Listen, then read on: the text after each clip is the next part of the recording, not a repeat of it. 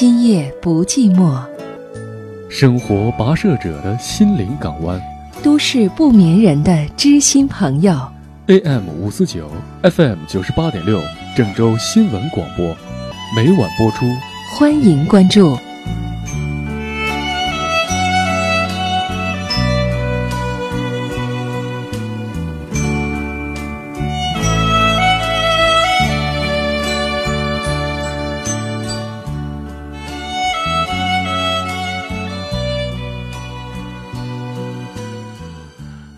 好，各位收音机前的听众朋友，欢迎您在以下时间来关注郑州新闻综合广播《今夜不寂寞》节目。电波当中和大家一起交流恋爱、婚姻、家庭方面的话题，同时也期待每一位收听节目的朋友都能够呢在生活当中拥有幸福、拥有甜蜜、拥有快乐。如果正在关注节目，期待每一个关注节目的朋友都能够呢在今夜不寂寞找到家的感觉，带着您的故事走进节目，和大家一起交流，交流生活当中那些酸甜苦辣，交流爱情岁月里那些分分合合。如果此刻您正在关注节目，我愿意和您在电波当中成为最知心的朋友。如果此时此刻您打通了节目的热线，那我们就可以在电波当中一起关注，关注呢在情感岁月里我们曾经经历的那些点点滴滴，在回顾这些点滴的过程当中，找到属于我们的那份欢乐。这其实就是生活，也许呢不一定有太多的快乐，但我们呢能够找到幸福的方向，这其实呢就不是一件容易的事。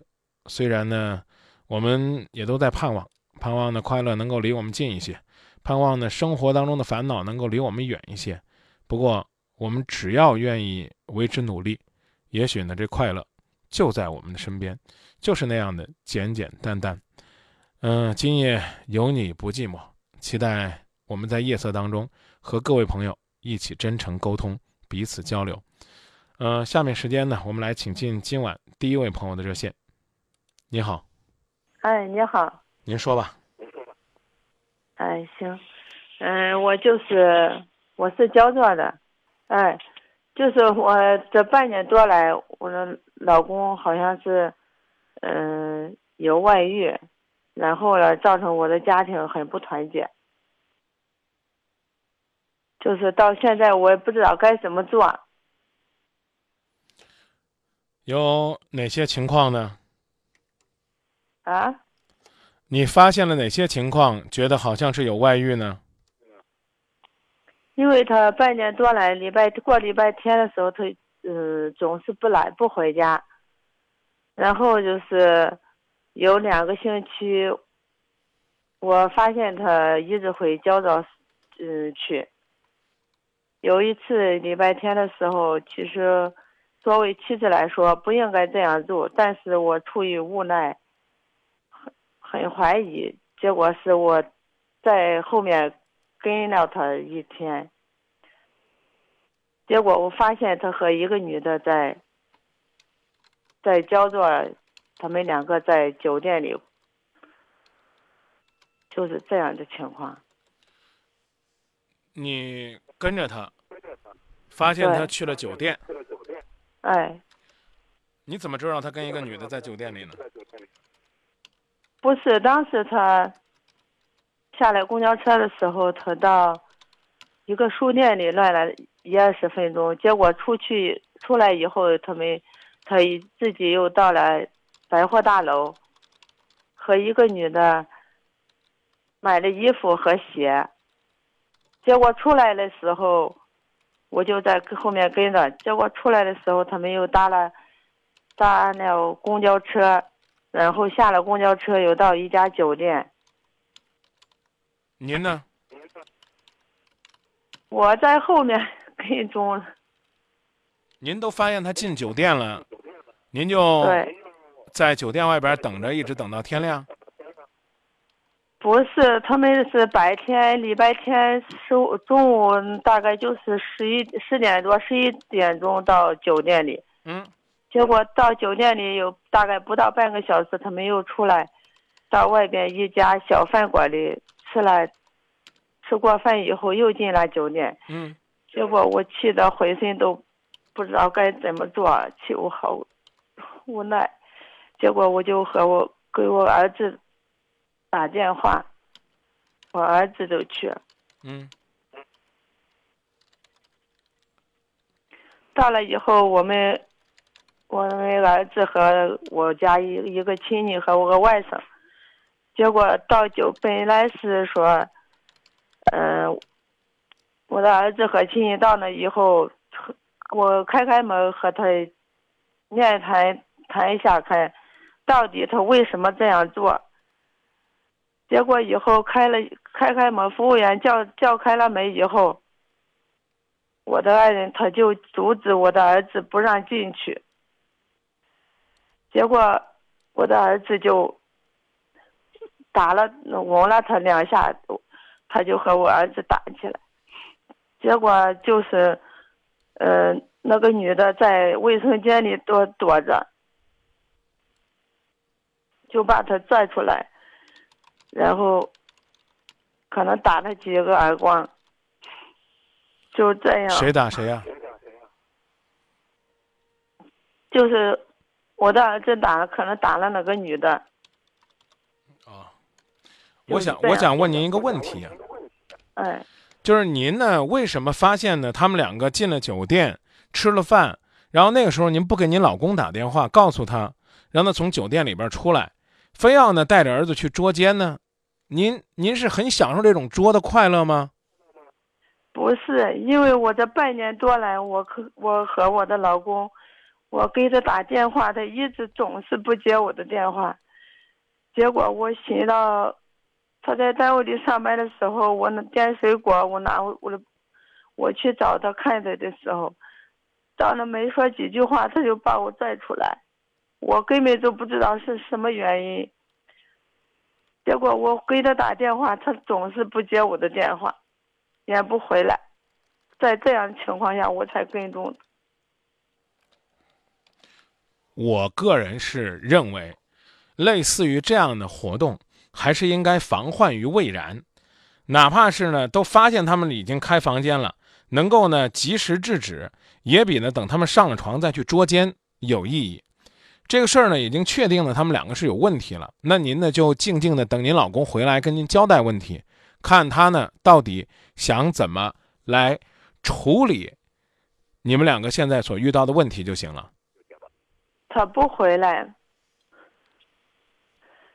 当时他，呃，事情发生过以后，然后下午五点五点多，他就给我儿子打电话，他就说那个女的住住医院了，又说他在公安局，他说人家那个女的非要二十万块钱，结果我儿子说。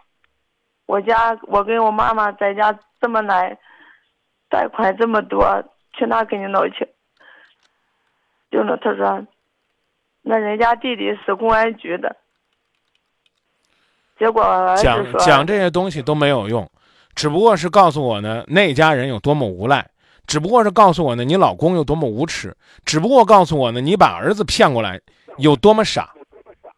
对您夫妻之间的问题，您自个儿解决。您看到他们进房间了，您就这个过去把老公揪出来，最起码呢，告诉他你知道他这事儿了，那女的也就走了，对吧？您非要等他们两个到这儿了，然后呢，让您的儿子带着您这家里边一侄子再来这个捉奸，这是我最反对的一种方式。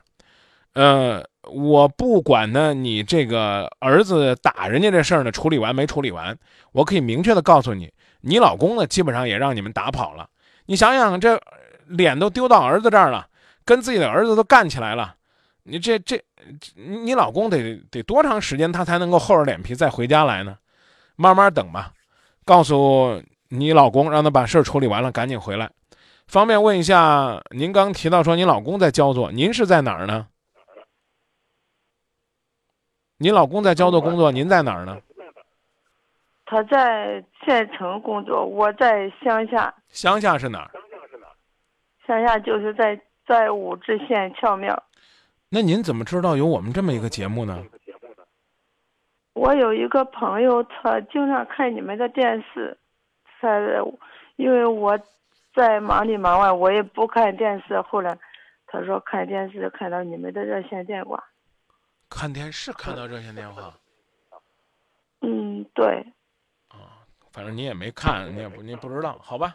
我们这是个广播节目，不是电视。我刚刚已经告诉你了，没有别的办法，就静静的等你老公回来，然后跟他谈，将来怎么办？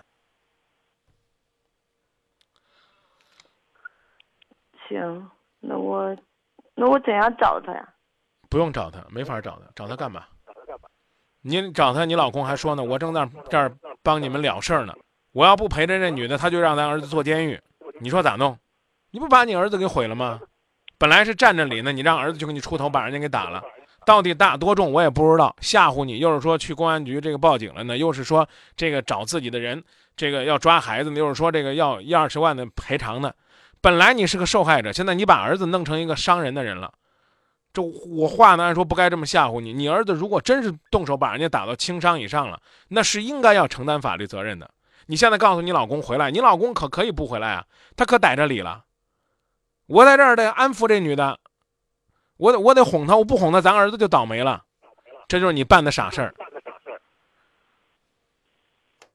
所以我不想多批评你，我就只能很无奈的告诉你，慢慢搁家等，等你老公回来。然后呢，把你们的事儿处理好就行了，别的没啥好办法。甚至我连什么那个那个常态的什么啊，怎么样来让让自己宽心的，让自己高兴的，这我都不跟你讲，啊，就等着你老公回来给你个信儿就行了。我就想问你一下问题，同志，我就说，我想下一步和他离婚，不过，可以，那也得稍等等。你老公现在正在通过他的肉体、精神对那个女人的陪伴，来换得你儿子的平安。你给他一个多么高尚的理由啊！你现在别提离婚，把他惹急了，他就吓唬你，明白了吗？哎，明白。没办法，等他回来跟你说没事儿了，你才能跟他说离婚的事儿。好，谢谢。不客气，不客气。再见，再见。好，谢谢。哎，我听导播说呢，你老公呢是在这个焦作的政府部门工作。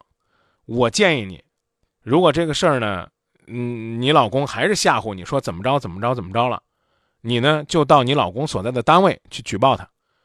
如果他是国家公务人员，他的作风问题是要受到处罚的。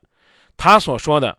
这个女的家里边有亲戚，又是说什么在，啊，公安部门要借着这个呢要挟你们要拿钱，这同样是要受到法律制裁的，不是说这货就没法办他了，法律是可以管他的，他的主管单位领导也是可以管他的，你们街道、村镇的民政机关、居委会、社区也是可以管他的，只不过是你对他没办法而已。再见。再见谢谢，有时间我请你客。不用请我客，把您的日子过好，把孩子照顾好就行了。方便问一下，您孩子多大了吗？孩子二十六七。谢谢您，再见。每个人都会遇到感情的困惑，除了默默承受，你需要找一个朋友来倾诉。选择今夜不寂寞吧，我保证，张明。是一个值得信赖的朋友。温柔如水的夜色中，我就喜欢今夜不寂寞。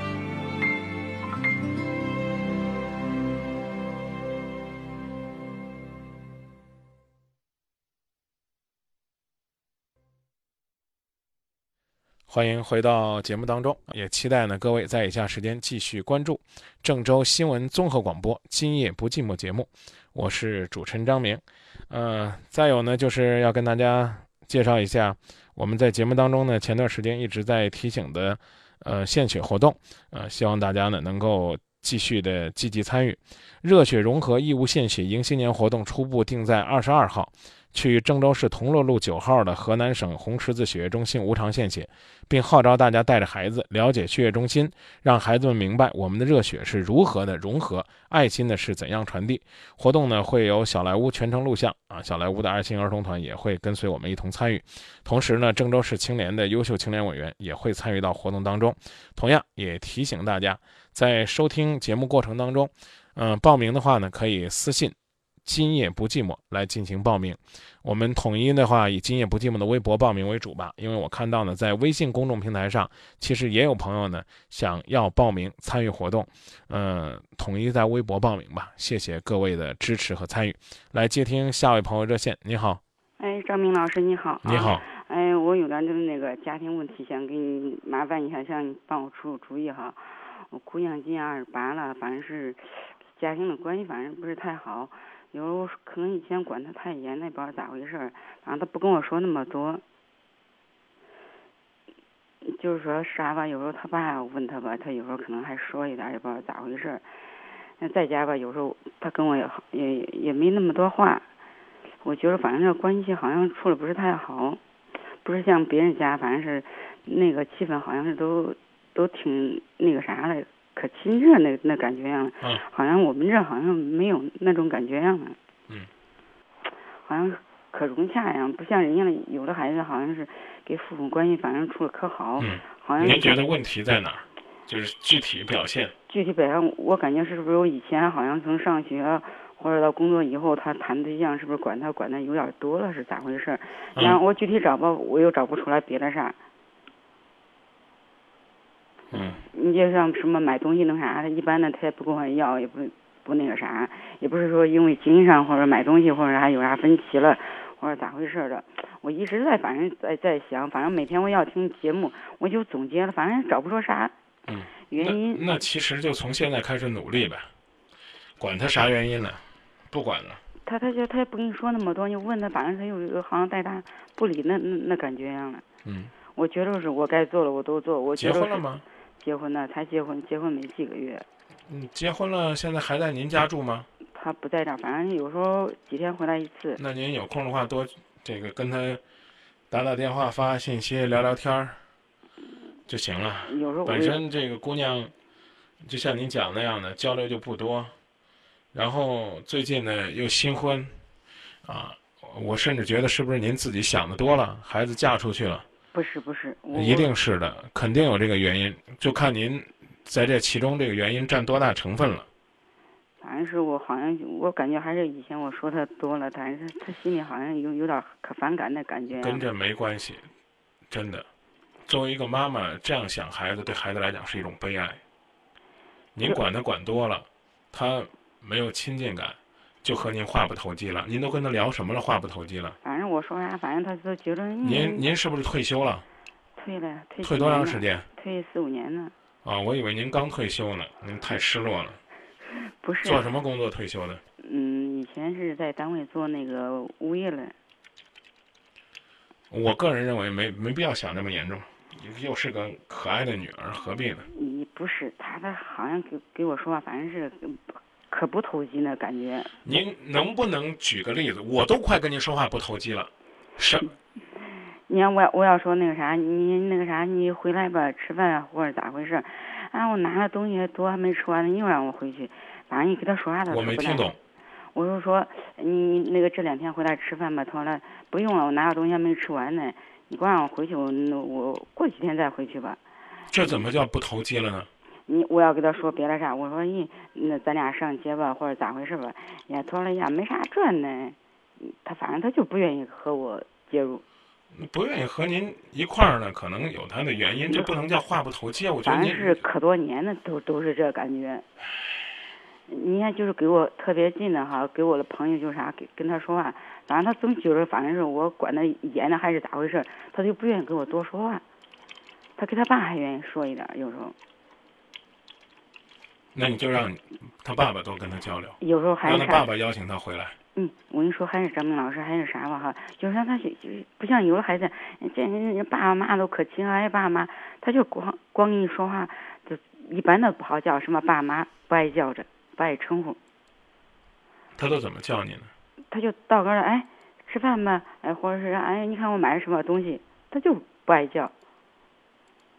以前也这样，以前也是这样。对呀，那您为什么今天才打电话呢？为什么今天才开始不舒服我呢？我我一直都是这，我我跟你说还是啥那个谁张明老师是咋回事吧？我就说我说我经经常听今夜不寂寞哈，我说那个张明老师都有情感专家了哈，你把咱家的情况跟他说说，有时候我害怕我我表我很奇怪，就是你为什么要让他给我打电话呢？我害怕到时候我说到时候他就得又该那啥，我让他说他不是没说我才我才说我不，客气的说，您的表达方式真的有问题。我刚说了一句挺伤您的话，我说我都跟您话不投机了，嗯，我听出来了，为什么呢？您让孩子打电话，就说明要让孩子去解决这个问题，孩子没觉得有问题啊。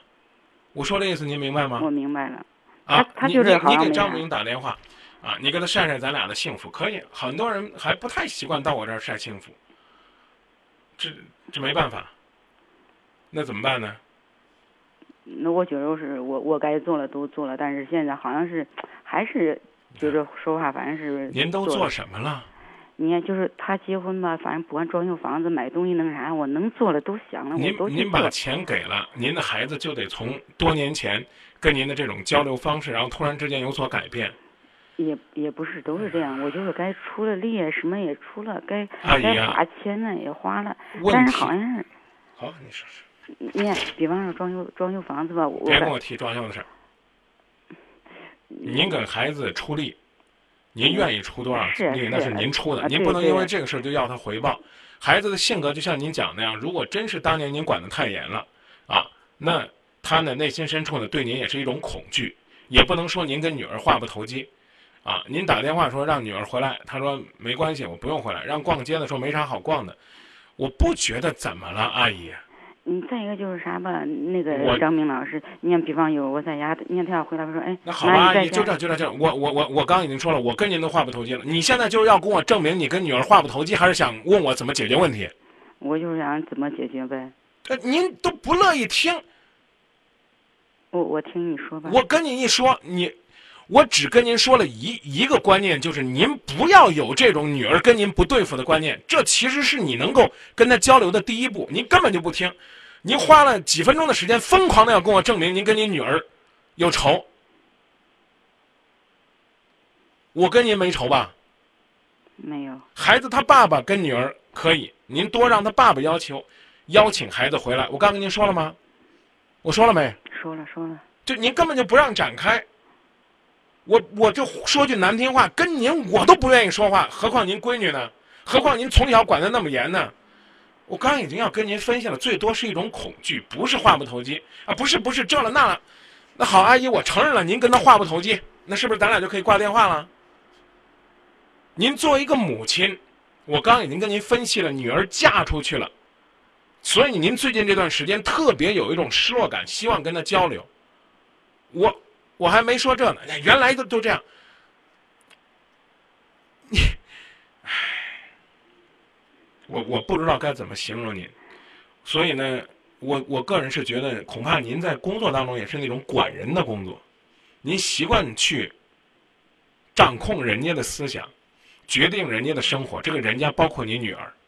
现在女儿生活独立了，呃，我按照您的思路说，女儿觉得终于冲出了您的魔爪，逃出了您的牢笼了，就是摆脱您的控制了，您不舒服了，您根本就不让说话。我我挺佩服您的，当然我也没让您好好说透。嗯，你说了也对，反正以前可能就是，他可能这是一出去吧，可能是跟我分开住了，可能是管的反正少一点，可能要好一点吧，思想上可能要轻松一点。您如果说这个从单位退休了，觉得日子突然轻松了，您还会死乞白赖的非要回单位吗？您还天天去那儿看某些人的嘴脸吗？恐怕不一定了吧。就是这个道理。这就是您的逻辑，您非让我给您分析说您女儿不爱你，有意思吗？我接着说，继续跟你的女儿保持不错的交流，她所有的一切都把它理解为生活工作压力的大。如果你女儿有机会听到《今夜不寂寞》，或者说见到我，我会跟她讲亲情的重要。今天下午我去富士康园区和我们那些青年工友们一起交流，我跟他就提到爱情，啊，爱情核心也要看一个人是不是会维系他的亲情，不要把生活当中受到的所有的压力都一股脑儿倒给自己最亲最近最爱的人。我始终是这样做的，可为什么我都跟您聊不到一块儿呢？我最怕的就是您这种人。小的时候教育孩子就觉得自己家孩子不行，都是别人家孩子好，自己家的孩子不听话，上去就给孩子贴一个标签儿，自己没有实现的梦想，非要让孩子去实现。导播老师是咱，再要不然给这大阿姨再打回去，还没说完呢，不知道这阿姨是不是不乐意跟我们说了，还是怎么了？电话突然之间挂掉了。看来呢，这阿姨呢是受不了这种刺激的。她跟我们导播说呢，她的话已经讲完了，她理解我，她现在听着收音机呢。那我就不说我的观点了，我把大家的建议读一读吧。呃，但是我先跟阿姨说，有一个非常好的契机，契机呢是这个自己的女儿做妈妈的时候，那就好好的去照顾她，陪伴她，然后呢夸她有多棒。然后呢，说自己当年是怎样的照顾他，那个时候呢，可能是你们维持关系的很好的契机，但是在这之前不能翻脸，不能给孩子贴标签嗯，这阿姨挺个性的，就从我们导播打回去，不客气的说，就不再接听电话，然后表达说我听就行了，我的话说完了，我喜欢这样的听众，啊，就是今夜不寂寞需要这种个性，我凭什么我听你说，凭什么听你批评我？不好意思，我我的建议讲完了，我听听，我把大家的建议传递一下，呃，差不多就行。说阿姨听建议怎么是这样的？稍微有点太自我了。呃，逃出魔爪这句话我挺赞同的。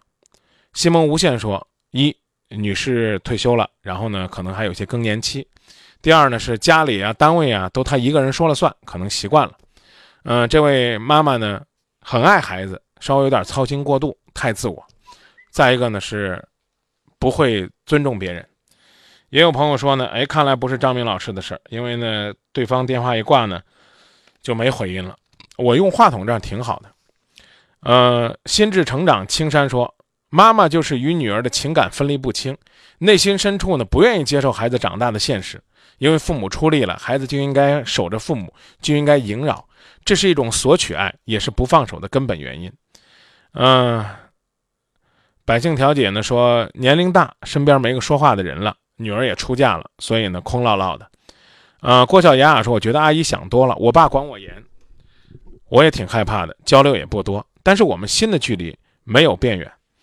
嗯，像风一样自由说，阿姨呢话稍微有点啰嗦，可能女儿呢有点不舒服。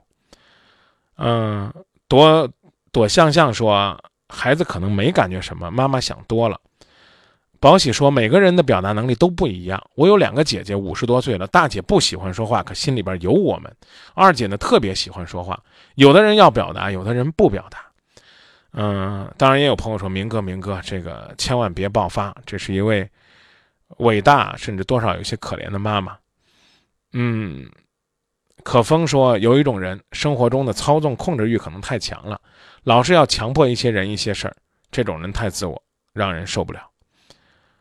啊，好吧，我把这个观点表达给这位阿姨，无论呢她是不是能够听到，啊，我们都希望呢她能够，她能够在生活当中感受到我们这份牵挂吧。我们也没别的，就真心实意的呢。希望这阿姨呢，不要认为女儿就是和自己怎么着怎么着了，不要上去就说你装修的时候我出了多少力了，为孩子过得更好，可能家长就是这份掏心窝子的爱。就像我们刚才有个朋友说那样，你不能说因为我为你装修了，所以你这段时间得对我感心戴戴德。呃，这话呢，我们跟孩子讲行，作为父母讲呢，可能。也不能说不合适，可能就会呢，让彼此内心深处呢还是有些不太舒服，交流感觉呢不太通畅。个人观点，在人生的旅途中，最糟糕的是精神和心境处于一种无知无觉的疲惫状态。感动过你的一切不能再感动你，吸引过你的一切不能再吸引你，甚至激怒过你的一切不能再激怒你。这时，人需要寻找另一片风景。今夜不寂寞，张明正在直播，唤醒活力，就在此刻。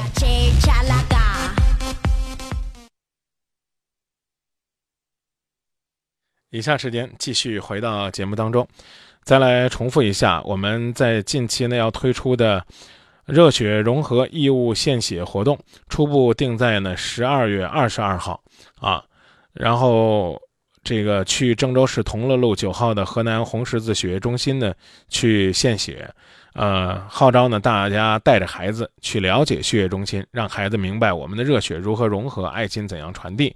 那大家呢？如果说呢要报名的话，请私信“今夜不寂寞”或者是私信主持人张明，通过微博的方式来进行报名。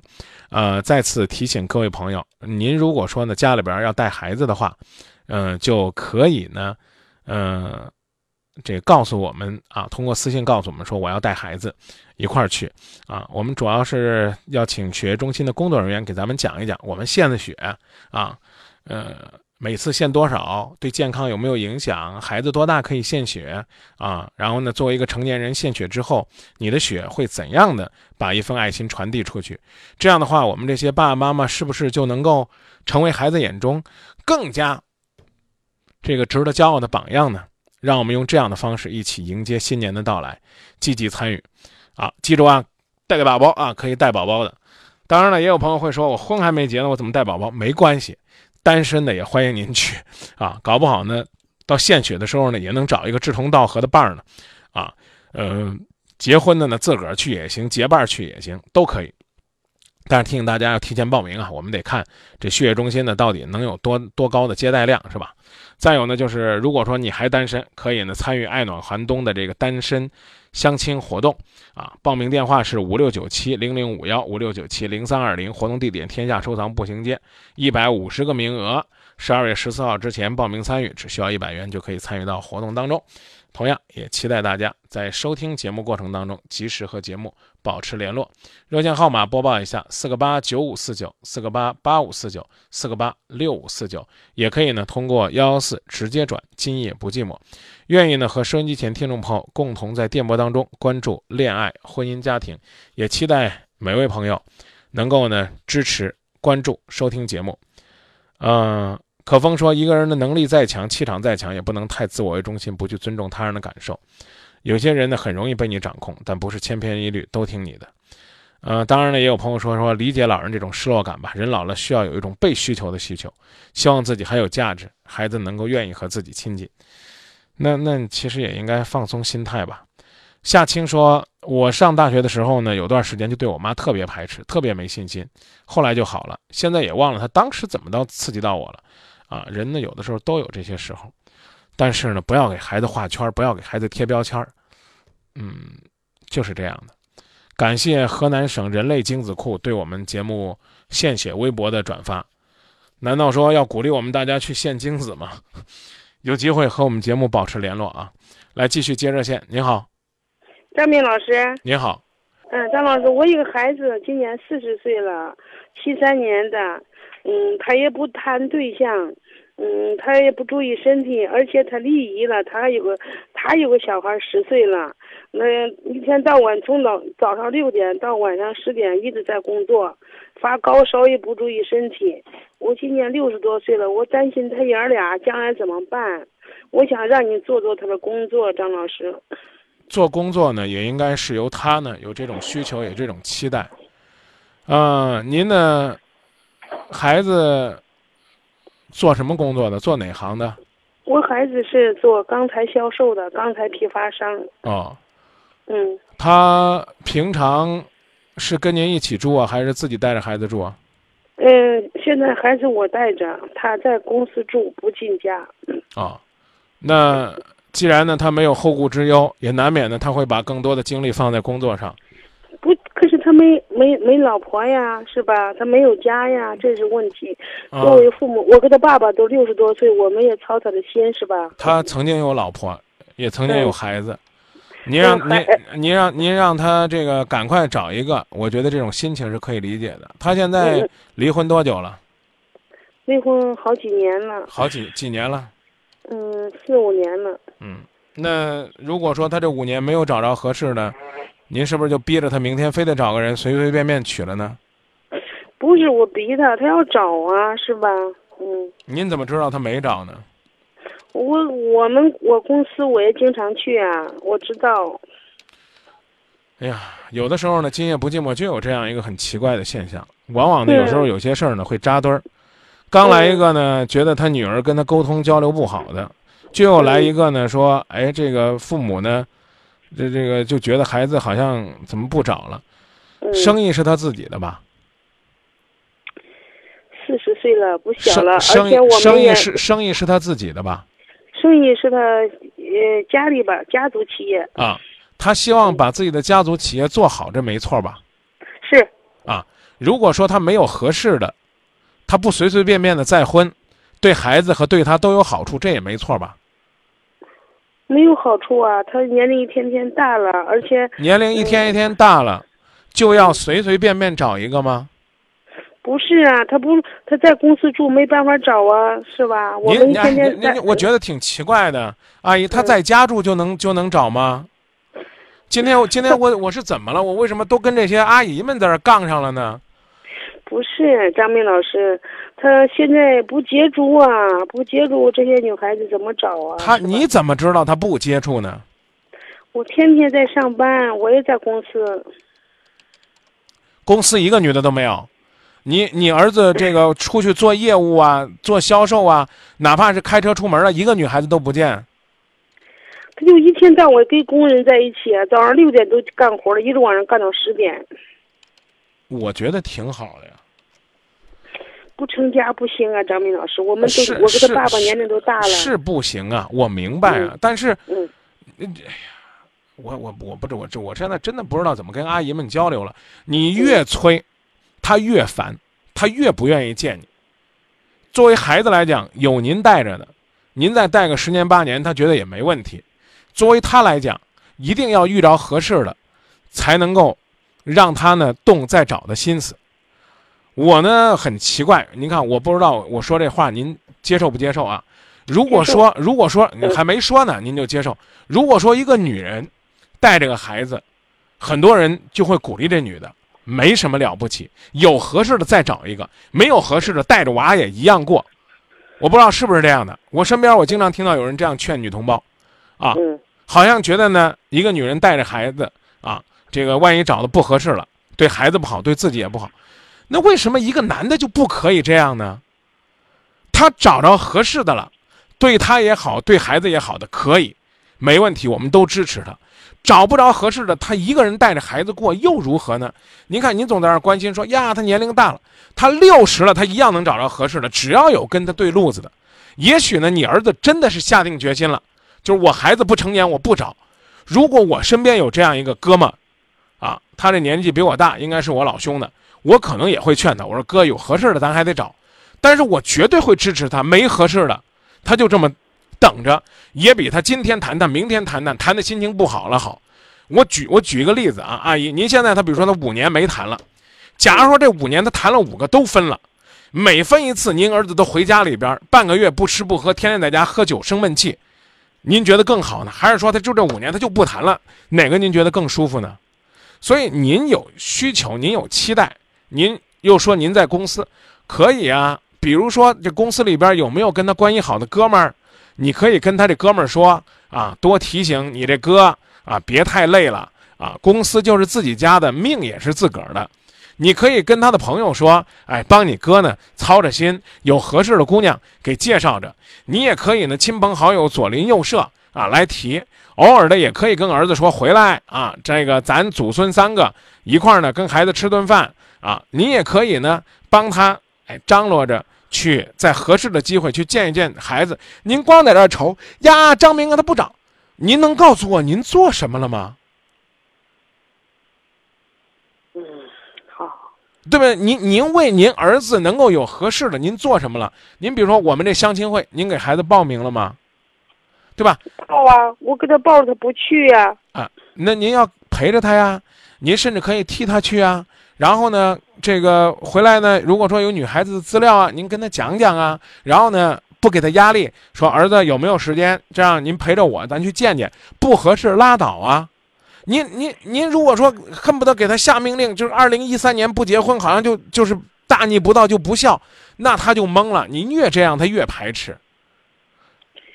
四十岁，张明老师，哎相亲会您、您在场吗？我不在场，我不是每一场相亲都去的哦，啊。而且呢，我还是这句话，您这儿子年龄比我还大，别太指望我都替他来解决问题。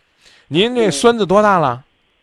十岁，啊，您儿子已经呢结婚十多年，又离了五年了。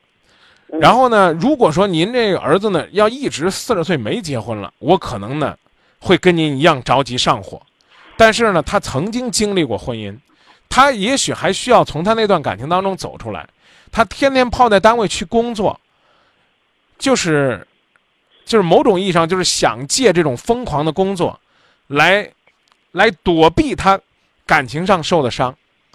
您呢，能让孩子愿意回到您的身边，不在单位里边睡，就是一种进步。先努力做到这个。啊他现在是大大包大包抽烟，身体也不好。啊啊，这个当然我刚讲了，呃，可以提醒，可以建议，但也是需要让他先回归家庭，有温暖。别忘了我刚才问您的问题，您光急了，您做了什么？您做了，他没有听，您还可以再做。您从正面做做不通，您可以侧面做；您从侧面做不通，您可以后背做；您这儿做不通，您可以让您老伴儿做；您老伴儿做不通，您可以让您孙子做。所有的一切努力就是让您儿子快快乐乐。我再给您一个选择，可能对您听起来挺残酷的，您儿子快快乐乐的一个人过后半辈子，或者是您儿子在相亲、结婚、离婚当中折腾着过后半辈子，您愿意选哪个？那当然是快快乐乐的过一辈子啊。快快乐乐的单身着过后半辈子，也比呢为了结婚折腾的自己心情更不好。就这样让孩子今天有妈的，明天没妈的，就这么折腾强。所以您记住，您的原则是：儿啊，赶快放下过去的负担，找一个对你、对孩子好的、合适的。这样的话，你下半辈子会更幸福，而不是说儿子赶紧找，不找你娘我急得慌。你你，明白了吗？明白明白。啊，要找一个能接受他的，又接受孩子的，挺不容易的。是很难。对，而且我找一个找一个，比如说又年轻啊，又漂亮啊，又能够给你这个儿子呢公司帮上忙啊，让他天天回家呀，啊，这个把你儿子弄得神魂颠倒的呀，看见这孩子他就不顺眼，这后妈呢饿的那可能你能是你也受不了，找一个呢说说句不中听点儿的，这个年龄比您儿子还大呢。啊，照顾孩子倒是挺细心的啊，不像是您老您儿子的这个老婆，更像是您家里边请的保姆的，您乐意吗？也不行。啊，所以呢，有朋友推荐您呢，有空呢看看那个啊、叫《我们结婚吧》，呃，里边呢有有有个老妈妈跟您挺像的，也是替孩子操心啊，但是您得知道这心怎么操，嗯，好不好？好。哎，请原谅我，没有给您我的电话，因为呢，我我妈呢也盼着我呢成天回家，呃，下班就能睡，然后呢上午呢能多睡会儿，呃希望您能够理解，啊，有什么需要的话呢，以打节目热线为主。因为阿姨，您也不希望您儿子天天从头到晚就是一种工作的状态。我妈也不希望我在家里边正陪她吃饭呢，就说：“哎，您好，我是张明，您有什么问题您请咨询。”天下的妈妈都一样的，谢谢谢谢天下的妈妈。我我前天就找导播要您的手机了，我要约你，我会不不是你说的那个时间要约。我您觉您您您准备什么时间约我？嗯，一天当中几一天几点？一天当中几点约我？我上上班，你看你今你你今天晚上做节目吧，啊明天上午睡觉，我明天下午约你行吗？我比如说呢，我今天上午呢是九点半，其实就起床了，来台里呢做节目做录音。下午呢，如果您要约我的时候呢，我可能正在富士康园区跟那些年轻的兄弟们在讲如何的更好的去做一个这个赢得爱情的年轻人，我在跟他们分享怎么早点结束单身。然后呢，等到这个您呢这个吃饭的时候呢，可能呢我就在车上开始睡觉了，因为我忙一天，我不能不睡觉啊。然后呢，等到你晚上听节目的时候，我就在做工作啊。下了班之后，我就要回家休息，啊。明天呢，明天上午呢要陪我家人到医院去做检查，甚至还要做一个小手术。明天下午呢四点钟要开会学习，四点钟之后我要到郑州市球迷协会去参加他们二零一三的年会，然后晚上回来要继续上节目。呃，星期五是。呃，星期五上午呢，可能稍微好一点，因为家人做手术嘛，还要陪伴。星期五下午呢，要去一个少儿的这个呃叫做戏曲春晚的比赛当中当评委。晚上呢，要商讨呢二零一四年的新节目。然后呢，这个周五晚上还要回来再上节目。呃，星期六呢上午可能能陪一陪儿子，呃，也是他们要踢足球。然后下午呢又要去河南建业呢到济源去参加一个活动。然后晚上回来继续上节目。您觉得您什么时候给我打电话，我妈妈会不心疼我？所以我希望您能够理解，有问题在节目当中说。一方面，我们能够呢让更多的人帮您出主意，不是我一个人在出主意，我的能量是有限的。另外呢，我们的故事呢可能也能够感染更多的人，希望您能够理解。我不是不给您电话，这只是我，我不太希望更多的人知道我的电话。我希望呢，我的工作就是工作，这您能理解吗？能啊，如果说您是儿这个成天都有人找您的儿子要您儿子电话说，想跟您儿子学习怎么样做钢材，然后呢不会影响您儿子的工作和生活，您您您会把您儿子的电话随随便便谁都给吗？可能也不会，就是这个道理。我刚都已经这个替我妈妈谢谢您了，您对我的理解就是对我妈妈的爱，好好好，好不好？啊呃，谢谢您以为我在休息的时间，可能呢我真的在工作；您觉得呢我在上班的时间，可能我真的在睡觉。这这这就是我的状态。我哎，我这会儿可能也没工作，也没睡觉。阿姨，您不是也希望儿子多陪陪您吗？我可能也在陪我的老婆，刚才呢是我老伴儿，。嗯，我老伴儿提醒我两次，咱找张明老师吧。哎我所以，我前天给你打电话，你导播说你忙，呃导播让我让我昨天打，昨天我发烧，嗓子说不上话，今天我能说上话了。对呀、阿姨我，老我老伴儿就马上找，刚才一说你有节目了，哎，找个笔，找个本儿，让我让我记着张明电话，记着张明电话。呃，不好意思不，不好意思，嗯阿姨，就别说我不给您了，我就是给您了，可能陌生号我也未必会接。我呢，如果要睡觉的话呢，我可能也会关机，啊，呃，所以呢，我希望您能够理解。我我身边呢有一位阿姨姓陆，就是像您这样的听众，有一次在现场，然后呢要了我的电话，这个阿姨大概呢就是一两年都不会跟我打一次，想我想的不得了了，有可能呢会打到我们单位，就打到这个这个电话上，说能不能让张明回头给我回个电话，我实在是想他了，呃，给我那个这个这个这个，呃，比如说类似于听到我咳嗽了，我发烧了，我生病了，也会很关心我。说了半天，阿姨，您能理解我吗？能理解，能理解。您也会生病发烧，我张明有时候也会。今天一说你的工作安排，就我觉得你太忙了，真的太忙。这我还没跟您说呢，我每个星期还有几天那个电视节目叫有啥说啥。对对对对对，啊，我除了广播我除了广播还要上电视，因为电视呢属于是我的兼职和我对电视台工作的支援，所以这活动呢我不在节目里边说，偶尔的还要去给兄弟朋友们主持主持婚礼，主持主持研讨会，主持主持类似于像球迷的活动、球迷的年会。啊，有建业比赛的时候，我还会陪着大家到足球场呐喊。阿姨，谢谢您的理解，咱俩挂了吧，我后边还有别的朋友等着我跟他们聊呢，好好好好好，谢谢张明老师。啊不客气，那就这样，再见啊。啊，好，再见啊，好。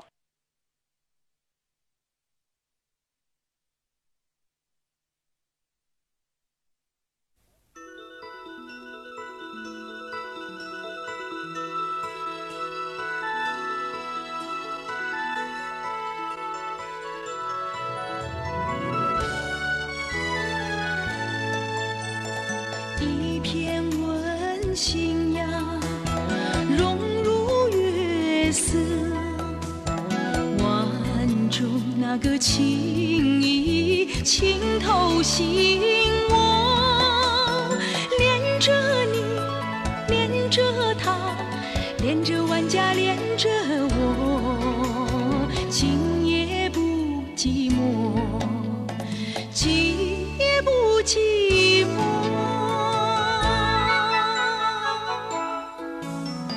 群星捧闪烁。抓紧时间回到节目当中，各位正在关注的依然是《今夜不寂寞》节目，来，请进下位朋友的热线。您好，喂，你好，哎，哎，是这样的，主持人，那个我我就是现在有一个那个问题疑惑，我想那个呃，就咨询一下你。一块儿商量吧。啊、对，那个是这样的，那个我不是跟我前妻离婚了，小孩抚养权归我，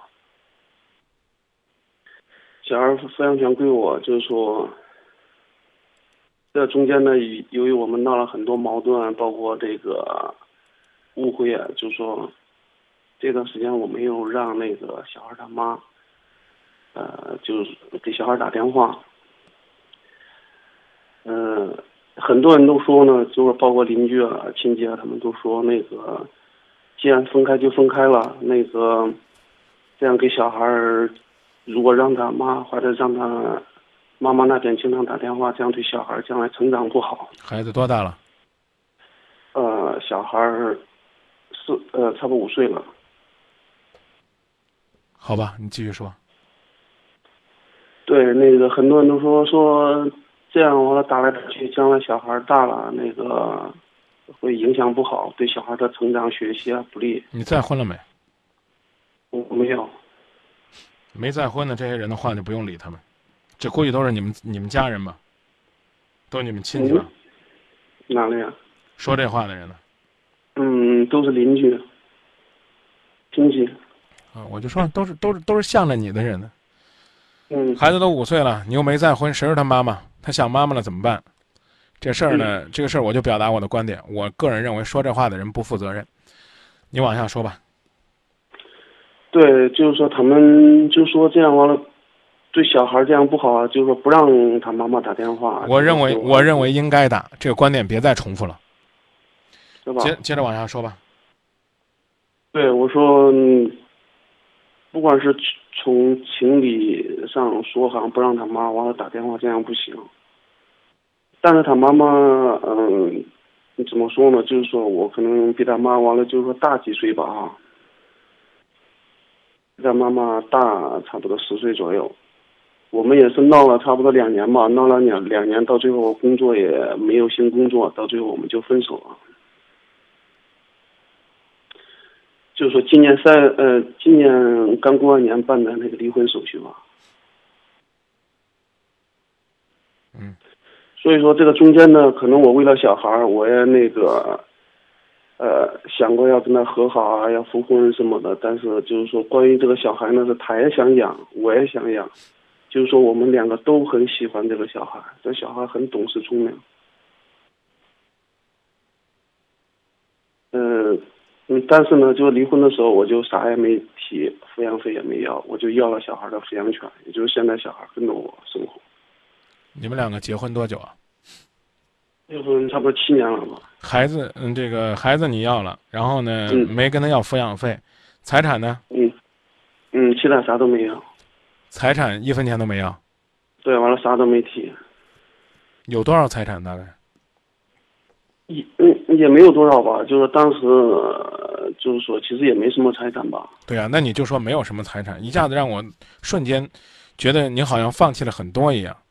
没财产和什么都没要，这个嗯还是应该从两个层面来看的。您接着说吧。行，所以说我就嗯，其实现在就是围绕这个小孩儿吧，就是这个小孩儿就是他妈妈一手带大的，就是带到差不多四岁，一直没离开过他，他也非常喜欢他，也非常疼他。嗯。包括呢，我呢，我就现在我我也没找，我也没再婚，我也是为了小孩嗯。分开多久了？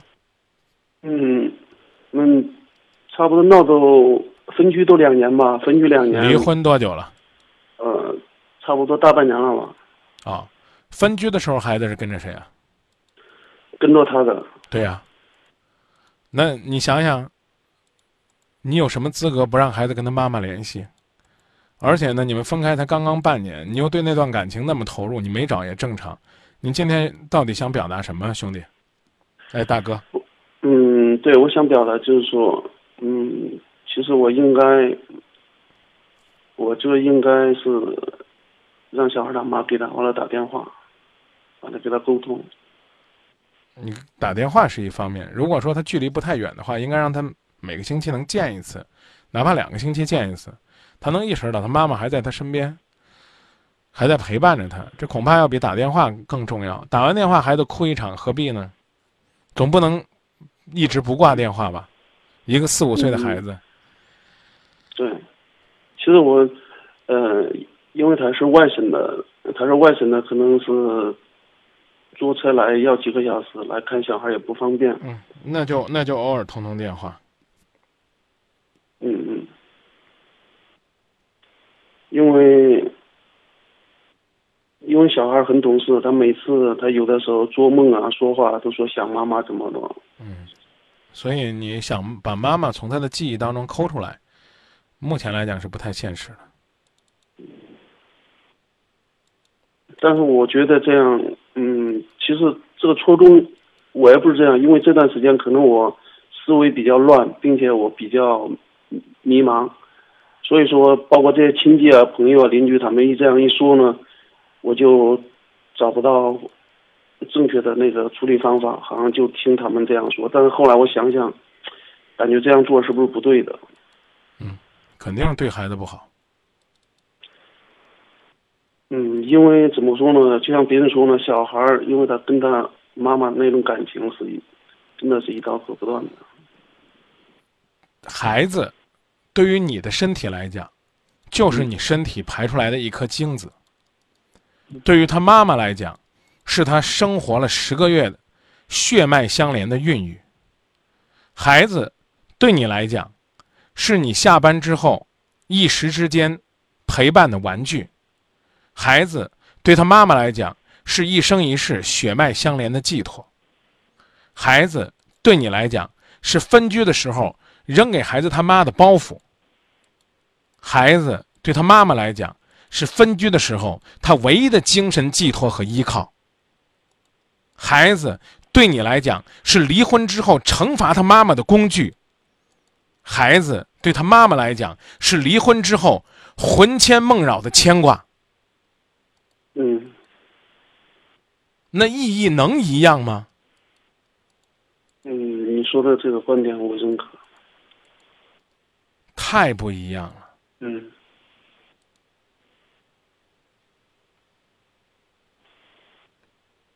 我我接受你说的这样的就是观点，可能是那些亲戚他们可能是出于自私啊，可能是那些亲戚那些亲戚是完完全全的、彻彻底底的为你考虑。我觉得嗯我们也没有必要去批评他们，我们只能说他这样的说法是站在你的立场上考虑。嗯他害怕你付出了这么多的努力，然后呢，孩子一直延续着对他母亲的牵挂。将来呢，孩子养大了，去找他妈妈，孩子这个要飞了，飞到他妈妈那儿。其实归根到底就是这，就这点私心杂念嘛。孩子如果跟着你压抑痛苦，如果孩子长大了去找他的妈妈，从他妈妈那儿能够汲取幸福和快乐，这不好吗？所以我刚才讲了，你要视情况而定。如果说你组建了家庭，你可以跟孩子他妈妈说，说孩子已经慢慢的接受他的新妈妈。如果说呢，你不断的来，可能对孩子来讲是一种迷茫，那我觉得可以没问题。你可以跟孩子他妈妈商量，让孩子他妈妈少看、少打电话，甚至不打电话。如果孩子他妈妈也找到了精神寄托，那我觉得呢，你告诉他多远远的看一看孩子吧。我会给孩子不断的拍照片呢，让你看到孩子的幸福的成长。我觉得这可以。这孩子现在满世界找妈妈，你跟他说你妈死了，那或者你妈找不着了，你妈不要你了，这种说法比你们离婚可恨一万倍。对孩子的我没有这样我知道，呃我我明白，我明白。对孩子来讲，我没有说他妈妈的坏我话，我明白我明白，我明白。但是现在孩子是你惩罚他妈妈的工具嘛？你跟孩子他妈妈最近闹别扭了，不管你是听了别人的建议还是你自己的决定，你认为现在我不让你打电话就是我手中握的优势，这不是这样的，嗯好吧？有机有机会的话，一定要让孩子和他的妈妈多通通电话。孩子重要的日子，比如说孩子的生日，啊，哪怕是你出钱，也应该呢有空的话让他来看看孩子。嗯，还有一个就是说，现在他妈妈嗯告诉我，她说她她找了男朋友，嗯，嗯，你还想复婚不想？呃，为了孩子，我想，那算了，啊，别跟我说孩子，跟你媳妇儿没感情就算了。你媳妇儿比你小十岁，当年你们结婚的时候你三十三岁，你媳妇儿呢二十三岁。她呢选择了你，无怨无悔的跟你过了七年。你们之间分手的原因是什么？我也不想猜，我也不想问。我只能说呢，从年龄这个跨度上来讲，啊，你是不是之前还有过婚姻？嗯，没有，啊，从你们的年龄这种跨度上来讲，你的女朋友，你曾经的妻子，为你付出了很多，可能呢也失去了很多，从异地他乡嫁到你这儿来。如果你，现在没有，没有，呃是是我去他们那边，不管不管如何吧，他一直没来我们这个，在这个你们分开之后，如果你仅仅的是因为需要给孩子找一个妈照顾孩子、养孩子，那你不如呢每个月花三千块钱给孩子请一个代理妈妈，彼此又不用承担责任，然后呢你把奖金给他发的高高的，说不定呢这女人对这孩子还挺好的。你不要挑这个女人的年纪，也不要挑这个女人的长相，只要求这个女人能够好好的照顾你的孩子，我觉得说不定，你，也也能让孩子这个最起码生活呢不至于那么那么困难，好像没有人依靠。但你要复婚，原因就是因为你心中还有爱，同时才是想给孩子一个完整的家。如果你不想和你的媳妇儿复婚，只是想给孩子找一个妈，你就告诉他，那你抓紧找吧。如果找到了合适的，记得跟我说一声。如果呢，你们能够有自己的小生命，那就慢慢的减少这个看孩子的几率，因为我也会慢慢的给孩子再找一个妈妈的。但孩子是你的，永远不会变，血浓于水的亲情永远不会变。我也会让孩子永远的爱你，因为你给了他生命，照顾了他年轻，照顾了他童年最单纯的那些岁月，说到做到。祝福你的另你的前妻能够找到幸福的另一半，也希望你们能够用你们父母的责任，让一个孩子健康健全的成长。再见。我明白，呃我明白你说的意思，呃我明白你说的意思，那个，那就好，就说到这儿吧。嗯，其实我不是说为了孩子，其实怎么说，其实我是一个重不感情的不表态了，嗯，不表态了。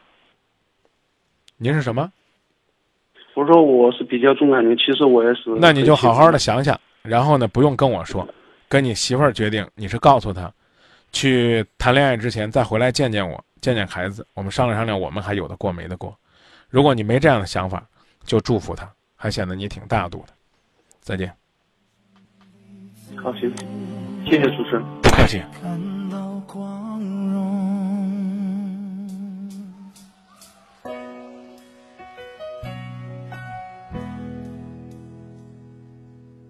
当所有的人离开我的时候，你劝我要耐心等候，并且陪我度过生命中最长的寒冬，如此的宽容。